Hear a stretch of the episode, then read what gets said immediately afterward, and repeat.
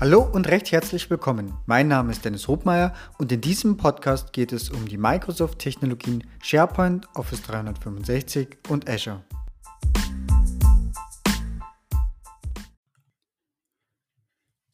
Heute haben wir einen Gast, den Niki Borell, und wir nehmen uns die Microsoft Ignite äh, zu Herzen, die ja vor äh, ja gut zwei, drei Wochen schon war.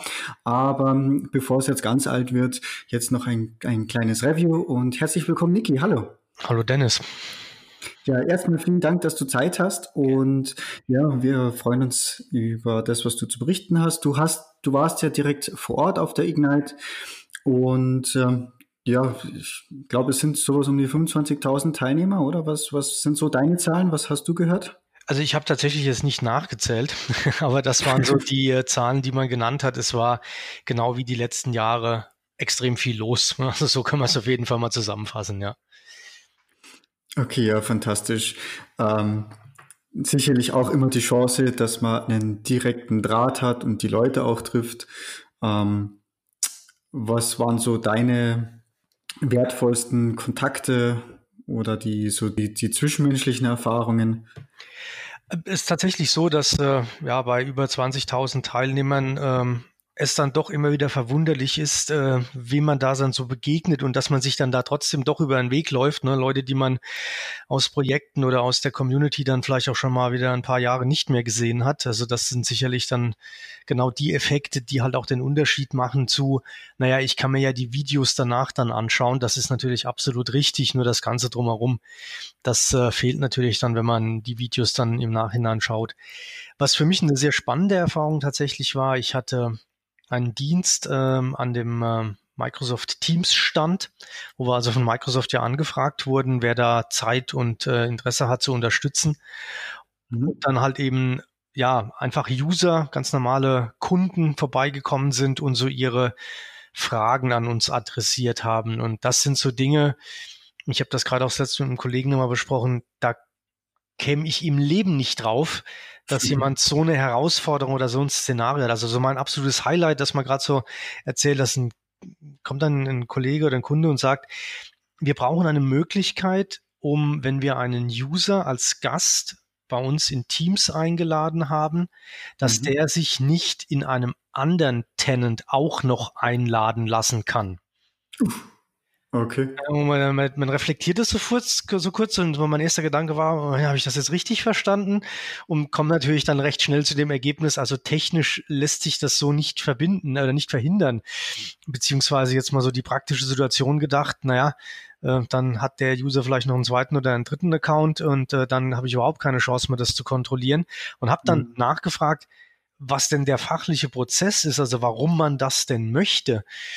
Und das war dann ganz interessant. Das, das konnte ich dann schon wieder so ein Stück weit nachvollziehen. Er hat jetzt nicht genau gesagt, ähm, von aus welcher Branche oder von welcher Firma er kommt und hat dann aber ein Beispiel genommen und hat gesagt, naja, mal angenommen, äh, Coca-Cola lädt also da einen externen ein und äh, der wird dann auch von äh, Pepsi eingeladen mhm. ja, und hat dann da quasi einen Zugriff auf diese beiden ja konkurrierenden Unternehmen. Und mhm. okay, so ein bisschen verstehe ich, was ihn da umtreibt, aber natürlich technisch so äh, eigentlich aussichtslos, das wirklich zu verhindern. Ja. Ja, okay, schönes Beispiel. Aber ich denke, das ist eigentlich, äh, geht ja eigentlich auch so ein bisschen in die, ja, ich würde ja fast sagen, schon ein bisschen die, ja, Compliance, DLP-Ecke, weil äh, eigentlich hat er Angst davor, dass er Daten preisgibt oder Daten verliert äh, und jemand anderes dann davon Profit schlagen kann. Genau, also das geht in eine, in eine Ecke, da gab es eine Session dazu, die gefällt mir vom Titel wunderbar. Die heißt vom Titel her Secure Your Information, not your devices. Kann man jetzt noch Devices durch Your Environment ersetzen, aber es geht eben halt in einen Trend, den wir äh, aktuell am Markt sehen, getrieben durch diese Cloud-Technologien, Bring Your Own Device-Strategien und wie das alles so geht. Es nutzt mir halt nichts mehr zu sagen. Ich äh, block das auf meiner Firewall oder auf meinem Proxy, ne, oder wie auch immer man da vor 15, vor 10 Jahren noch vorgegangen ist, um eben eine, eine Infrastruktur und damit Informationen abzusichern. Da muss man in der Zwischenzeit heute halt einfach weiterdenken, weil sich die Welt einfach weiter gedreht hat und es nichts mehr nutzt zu sagen, also bei uns in unserem äh, Rechenzentrum, in unserem Netzwerk, äh, hochsicher, da kommt keiner rein. Naja, das mag vielleicht stimmen, nur ob das jetzt dann wirklich dazu dient, Informationen abzusichern, das sei mal noch dahingestellt. Mhm, mhm, mhm. Okay, ja, spannend. Ähm, ja gut, ähm, ich würde auch sagen, äh, gehen wir mal so ein bisschen ins Technische. Du hast ja auch ähm, den, einen Blog-Eintrag dazu geschrieben, den können wir natürlich auch gerne verlinken mit all den Details. Ähm, und was sind denn, ja, wie würdest du denn das zusammenfassen, äh, was es so an Neuerungen gibt? Ich meine, das ist jetzt natürlich mal sehr breit gefragt. Ähm, das ist sehr breit gefragt und die Antwort ist natürlich ein Stück weit sehr individuell bei der Anzahl an Sessions und selbst die Themen, die mich interessiert haben, musste ich mich teilweise entscheiden, in welche Session ich dann jetzt gehe. Äh, ist das natürlich ein Überblick aus meiner Perspektive. Wobei in dem Blogpost, den du gerade ansprichst, ich habe da ja mein Sway verlinkt und habe mhm. darin auch dieses Book of News, also wo von Microsoft-Seite dann wirklich auf mehreren Seiten PDF äh, tatsächlich alle Announcements und News zusammengefasst wurden. Ansonsten, ich hatte so ein bisschen den Kontext, gut, natürlich die Keynotes, das schaut man sich an. Äh, ansonsten komme ja klassisch aus der SharePoint-Ecke, also natürlich alles rund um Kommunikation, Kollaborationsthemen, was mich interessiert hat. Und habe ja als erweitertes Standbein in der Zwischenzeit die Themen Security und Compliance für mich äh, da erschlossen. Und das sind so ein bisschen die Themen, die ich dort adressiert habe. Ganz allgemein von den Announcements also es gab jetzt natürlich nichts, was mit dem Announcement damals von Microsoft Teams jetzt vergleichbar äh, gewesen wäre. Also dieses wirkliche richtige Big Bang-Thema, das hat natürlich ein Stück weit äh, gefehlt. Das war aber auch absehbar. Ähm, wobei, wenn ich jetzt gerade auch schaue, also wirklich angefangen bei der Keynote von Nadella, der dann so Themen wie das Feature Play My Email, also ich kann mir die E-Mail vorlesen lassen oder die Möglichkeit dann halt äh, eine E-Mail direkt in einem Teams-Channel äh, zu sharen, solche Themen bis hin zu technischen Announcements. Da hat mir besonders gut gefallen dieser Network Planner, der da jetzt kommen mhm. soll. Ähm, beziehungsweise dieses, äh, diese Access Packages, die man dann im Azure AD aufsetzen kann, um halt einen externen jetzt nicht dann manuell in fünf verschiedene Teams zum Beispiel einladen zu müssen, ne, sondern man hat dann mhm. halt eben den Überbegriff Marketing oder den Überbegriff Sales und kapselt mhm. das dann alles so ein bisschen. Das sind alles Beispiele für Announcements, für neue Features, die gerade wenn man natürlich dieses Thema im Unternehmen hat, einen wahnsinnigen Mehrwert darstellen können und so dieses, boah, genial, da habe ich ja nur drauf gewartet, klasse, dass das jetzt dann endlich da ist oder kommt. Aus einer globalen Perspektive betrachtet ist das so, ja, ne, da hat es jetzt halt mal wieder was Neues gegeben. Äh, es wird sicherlich nicht 80 oder 90 Prozent der, der Microsoft-Anwender dann betreffen. Mhm. Das mhm. zieht sich durch. Ich habe das im SharePoint-Bereich, äh, als ich mir das alles dann so angehört habe, wir hatten ja auch so ein MVP Pre-Day, wo wir quasi am Tag vorher dann über das MVP-Programm nochmal so die Zusammenfassung bekommen haben von dem, was dann die Woche über äh, veröffentlicht wurde. Ähm, Replace Site Möglichkeiten dann im SharePoint Online Admin Center oder äh, diese Thematik mit News und Page Scheduling, also zu sagen, ich baue jetzt hier eine mhm. Page und sage dann, die wird nächsten Montag um 12 Uhr veröffentlicht. Mhm. Das sind natürlich auch Themen, wenn man das als Prozess im Unternehmen hat, super, ist jetzt allerdings halt auch nichts, wo man sagt, na genial, das gab es ja vorher gar nicht, diese Möglichkeit. Ne? Also eine Seite zu ersetzen durch eine andere in SharePoint, ja, das war dann ein bisschen Frickelei oder man musste dann mit einem Third-Party-Migrationstool irgendwie dann zu Werke gehen ähm, dass es etwas ist, was vorher in gar keiner Weise irgendwie machbar gewesen wäre. So ist das natürlich jetzt nicht gewesen. Das so ein bisschen diese allgemeinen Themen drumherum. Ansonsten, mhm. ja. Ich, war, ich meine, wie du eigentlich das schon so schön sagst, ähm, äh, es sind die vielen Kleinigkeiten und ähm, was man oft so in den Projekten merkt, dann einfach durch Feedback, äh, ja, hier und da gibt's äh, die und die Anforderungen. Also bestes Beispiel gerade bei Teams, da machen wir gerade relativ viele Projekte. Das ist eigentlich das Announcement mit Private Channels. Das habe ich in der Folge davor schon mal genauer erklärt, was, äh, wie es auch technisch abläuft.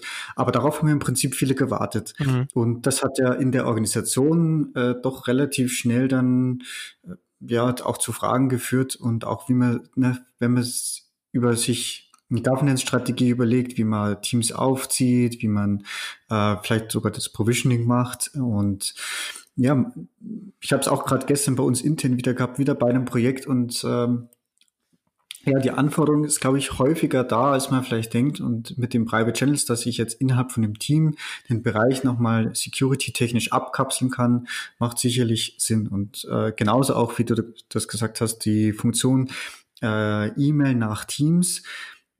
Ja, und eigentlich ist es ja ein, Stück weit äh, User-Erziehung. Ne? Also wenn ich jetzt eben noch manche Benutzer habe, die mir dann nicht auf Teams antworten oder auf Teams das eigentlich schreiben, obwohl es eigentlich vielleicht dafür das beste Tool der Wahl wäre, weil es irgendwie eine interne Abstimmung ist zu einem Projekt, wofür ich eh ein Teams-Team habe und dann eine E-Mail kommt, dann kann ich das wieder dazu nehmen, um dann den äh, die Konversation wieder zurückzuführen nach Teams.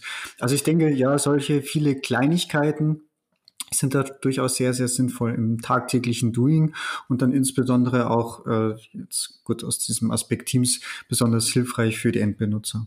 Absolut. Nur jetzt müssen wir schauen, dass wir das jetzt nicht äh, zu sehr hinten runterfallen lassen. Also es gab ja schon tatsächlich so die eine oder andere Ankündigung, auf die äh, entweder ein Großteil der Leute oder der Kunden auch wirklich gewartet haben, beziehungsweise ja auch dieses äh, Thema Project Cortex, wo ja vorher auch nichts davon bekannt war.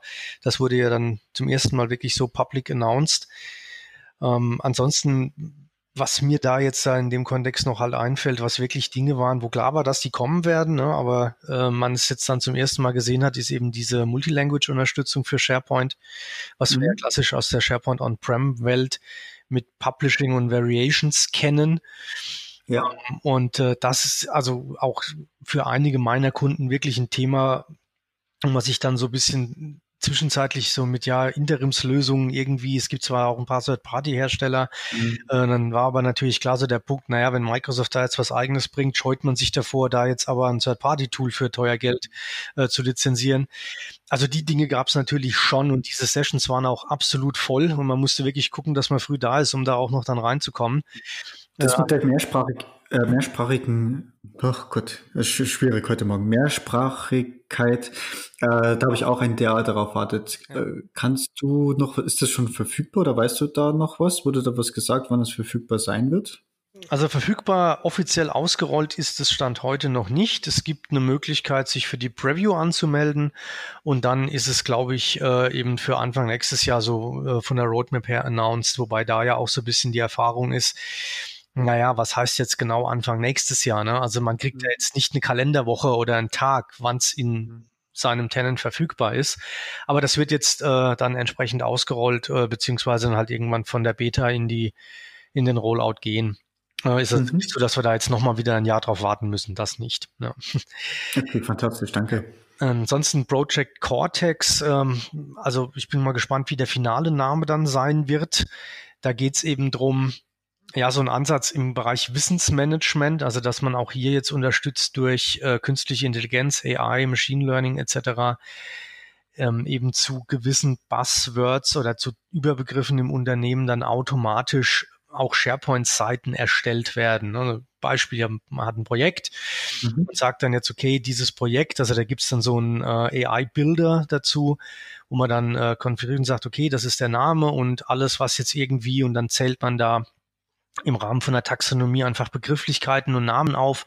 Und immer wenn sowas dann in einem Dokument oder in einer E-Mail oder äh, in einem Teams-Chat halt äh, dann genannt wird, wird das dann auf einer SharePoint-Seite zu dem Thema aggregiert. Das ist so diese Idee da hinten dran. Ähm, automatisches und durch äh, AI unterstütztes äh, Aggregieren von Informationen zu einem Thema. Ja. Uh, das hört sich aber sehr, sehr spannend an. Das heißt, ähm, geht er dann auch so weit, dass der dann gewisse, also wenn ich es jetzt richtig verstanden habe, nimmt der einfach verschiedene Quellen, extrahiert gewisse Informationen und baut einfach eine SharePoint-Seite draus? Das ist jetzt sehr, sehr vereinfacht. Vereinfacht ja. Wenn man sagt, können Sie mal in fünf Sekunden sagen, was Project Cortex ist, ist es aber auf jeden Fall äh, die richtige Richtung. Ja, darum geht's.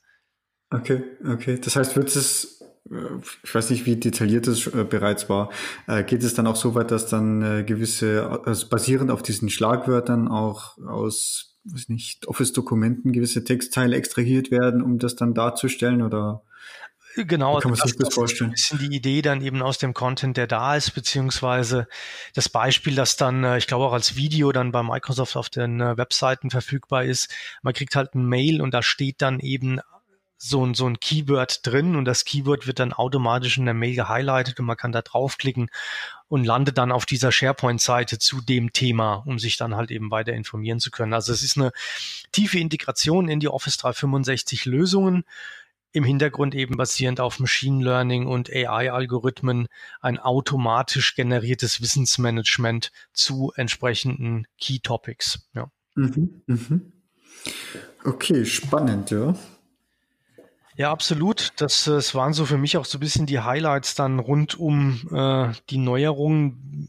Wie gesagt, eine ganz lange Liste an kleinen Verbesserungen und neuen Features. Das ist ja auch mit der Grund, warum ich dieses Sway dann äh, dieses Mal auch wieder veröffentlicht habe. Das Sway ist mhm. tatsächlich eine Copy-Paste-Version meiner OneNote-Dateien, die ich dann in mhm. den Sessions immer mitgetippt habe. Mhm. Ähm, Heißt, da ist das ein oder andere vielleicht sogar dann zweimal oder dreimal drin erwähnt und das ein oder andere spitze Kommentar von mir auch noch hinten dran, was mir dann gerade, wenn ich so Dinge höre, dann einfallen ist. Ja, ähm, ansonsten, weil wir so ein bisschen bei den Neuerungen waren, also Themen, die jetzt auch in Teilen schon bekannt waren, dass sie kommen werden, wo aber also auch wirklich einige Kunden von mir drauf gewartet haben im Bereich Security und Compliance die äh, Geschichten mit dem Unified Labeling, das ist ja etwas, was vorher schon groß bekannt war eigentlich, dass mhm. da jetzt äh, im Prinzip Office 365 eben auch Security Labeling Funktionen mit unterstützt. Ähm, und worauf halt viele gewartet haben, ist, dass das dann eben auch in den Web-Apps, also Word Online, PowerPoint Online etc. mal supported wird, beziehungsweise halt auch dann äh, diese verschlüsselten oder getaggten Dokumente in der Suche findbar mhm. sind vom Volltextindex her. Weil das waren halt alles Themen, die bisher noch nicht gingen oder Stand heute immer noch nicht gingen. Also dafür gibt es mhm. in der Zwischenzeit auch eine, eine Beta, für die man sich anmelden kann. Das ist natürlich jetzt gerade auch, wenn man hier wieder so ein bisschen den tatsächlichen Prozess im Unternehmen anschaut, äh, ein Riesenmehrwert, mhm. ähm, weil halt gerade Unternehmen, die mit geschützten Informationen zu tun haben, nicht immer einen Einfluss darauf haben, mit was denn vielleicht jetzt ein externer Partner, mit dem man zusammenarbeitet, für eine Ausstattung hat, weil die äh, AIP-Version, also Azure Information Protection, ja halt dann zum Beispiel eben auch ein Office Professional verlangt, damit es funktioniert. Ne? Und mhm tatsächlich ist das jetzt nicht so, dass das einfach mal jedes Unternehmen oder jede, jeder Patentanwalt, mit dem man da vielleicht sich austauscht, das dann immer genauso in der nötigen Version verfügbar hat. Also von daher ist das, äh, diese Unterstützung der Office Web Apps da wirklich ein Riesenschritt nach vorne in der Usability dieser Labeling-Funktionen. Ja. Mhm.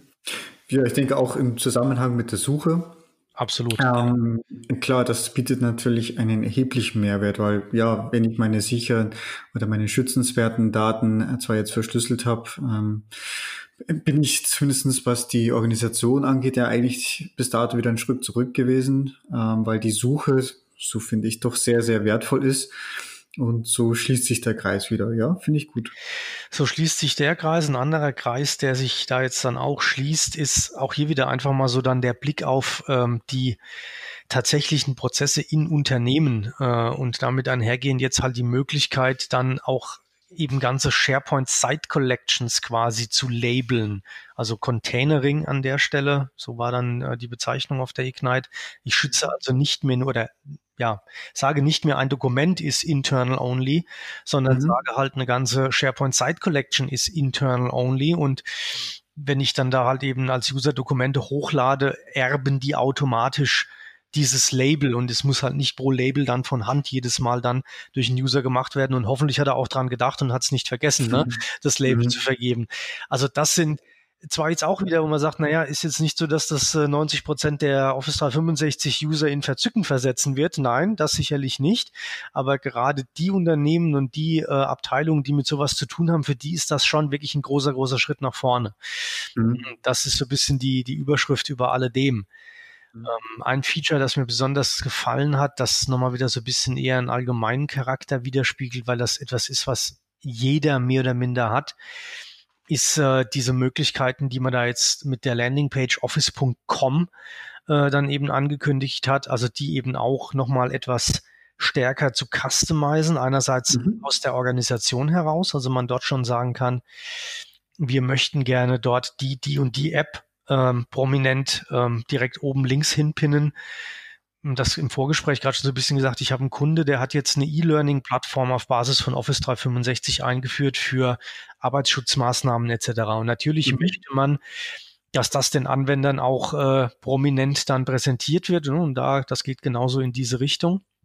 Das mhm. andere ist, was ich auch von vielen Kundenprojekten kenne, dass die Anwender so ein bisschen diese, diese Anforderungen kommen, die man halt aus dem privaten Umfeld kennt. Ne? Also dieses Thema Landing oder Homescreen vom, vom Handy, der sieht bei jedem natürlich ein Stück weit anders aus. Man pinnt sich da die Apps hin, die man täglich am meisten benutzt. Und auch das wird eben über äh, Office.com, über diese Landingpage dann möglich sein. Sprich, man hat einen Bereich, der vom Unternehmen vorgegeben ist und man hat einen Bereich, den man sich als User dann so ein Stück weit individuell konfigurieren kann. Und dort, ja, wenn ich halt täglich oft mit Excel arbeite, habe ich das vielleicht direkt dann dahin gepinnt. Ein anderer ist eher im Bereich PowerPoint und Design unterwegs, ne, dann die App dorthin gepinnt. Also das ist, es ist, sind auch Kleinigkeiten. Ne? Also ich kann auch Excel öffnen, ohne dass es dorthin gepinnt ist. Aber so aus dieser Geschichte, wir kennen aus der Software-Ergonomie so diesen Regelsatz, alles, was mehr als zwei Mausklicks weit entfernt ist, äh, sinkt die äh, Benutzerakzeptanz rapide ab. Und das zahlt genau auf dieses Thema ein. Ja. Mhm, okay.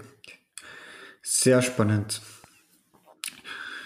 Okay, ähm, ja, das gibt, glaube ich, schon mal einen ganz guten Einblick über das, was so passiert ist.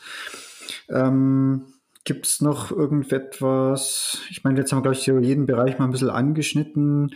SharePoint Teams, Security, wir haben die Suche, das Project Cortex, was ja ähm, äh, tatsächlich so, ich würde mal sagen, wirklich was, was Neues ist. Ähm, vom, also produkttechnisch etwas Neues. Und ja. Möchtest du noch irgendwas anfügen? Hm, also von den Announcements ist wirklich die Empfehlung, ähm, sich da diese Zusammenfassungen anzuschauen, die es ja im Web gibt. Äh, natürlich gerne auch meine, beziehungsweise für den Gesamtüberblick dieses äh, Book of News von Microsoft, beziehungsweise gibt ja, die laufen ja gerade dieses Ignite on Tour, wo es in mhm. verschiedenen Großstädten dieser Welt auch einige in Europa dann halt nochmal so die, die kleine Ignite vor der eigenen Haustür dann gibt. Ähm, nächste Woche haben wir in Prag die äh, European SharePoint und Azure Konferenz. Also die Möglichkeiten, sich zu informieren, die sind auf jeden Fall da. Und was ja die Cloud so ein bisschen für uns alle mitgebracht hat, sei es jetzt Berater, sei es Entwickler oder sei es Kunden ist, es ist eben nicht mehr so, dass wir sagen können, okay, wir haben jetzt eine neue Exchange-Version und die nächsten drei Jahre ist das das Material, mit dem wir arbeiten, sondern es ist halt wirklich ein Continuous Change. Insofern die Empfehlung aus der wirklichen eigenen Praxis, man muss sich damit auseinandersetzen, wenn man in dem Business tätig ist und die Produkte einsetzt, äh, sei es jetzt, indem man auf die Konferenzen geht oder dann halt jetzt äh, den Podcast hört, beziehungsweise sich danach beliest. Das ist für mich so die Erkenntnis der, der letzten Jahre in diesem Kontext äh, Continuous Change. Ja. Super, Niki. Dann ich danke dir recht herzlich für deine Zeit und für deinen Input. Wie gesagt, wir werden das Ganze nochmal verlinken. Und ähm, ja, man, ich weiß nicht, bist du auf der ESPC, also auf der European SharePoint Konferenz nächste Woche oder wo hat man die Gelegenheit, dass man dich das nächste Mal persönlich antreffen kann? In diesem Jahr, also ich werde in Prag auf der ESPC sein. Ich werde allerdings erst am Dienstagnachmittag äh, dorthin kommen, also einen halben Tag verspätet quasi. Äh, und ansonsten plane ich dieses Jahr auf jeden Fall auch noch äh, in Paris auf der Modern Workplace Konferenz zu sein. Die ist ja dann in 14 Tagen, eine Woche später. Und dann ist eigentlich kurz vor Weihnachten und auch gut für dieses Jahr. Ja. Das ist richtig. Es ist jetzt eh äh, absehbar, was jetzt dieses Jahr noch alles sein wird. Gut, hervorragend. Dann nochmal vielen, vielen Dank und ich wünsche dir noch äh, einen schönen verbleibenden Tag. Und danke an alle Zuhörer. Tschüss. Tschüss.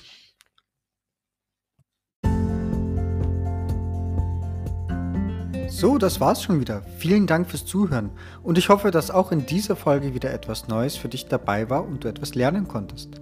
Wenn du Feedback hast, freue ich mich ganz besonders und du kannst es mir über die verschiedenen Kanäle mitteilen. Wenn euch dieser Podcast gefällt, ist meine größte Belohnung und Motivation eine 5-Sterne-Bewertung bei iTunes. Ich danke euch und bis bald. Tschüss!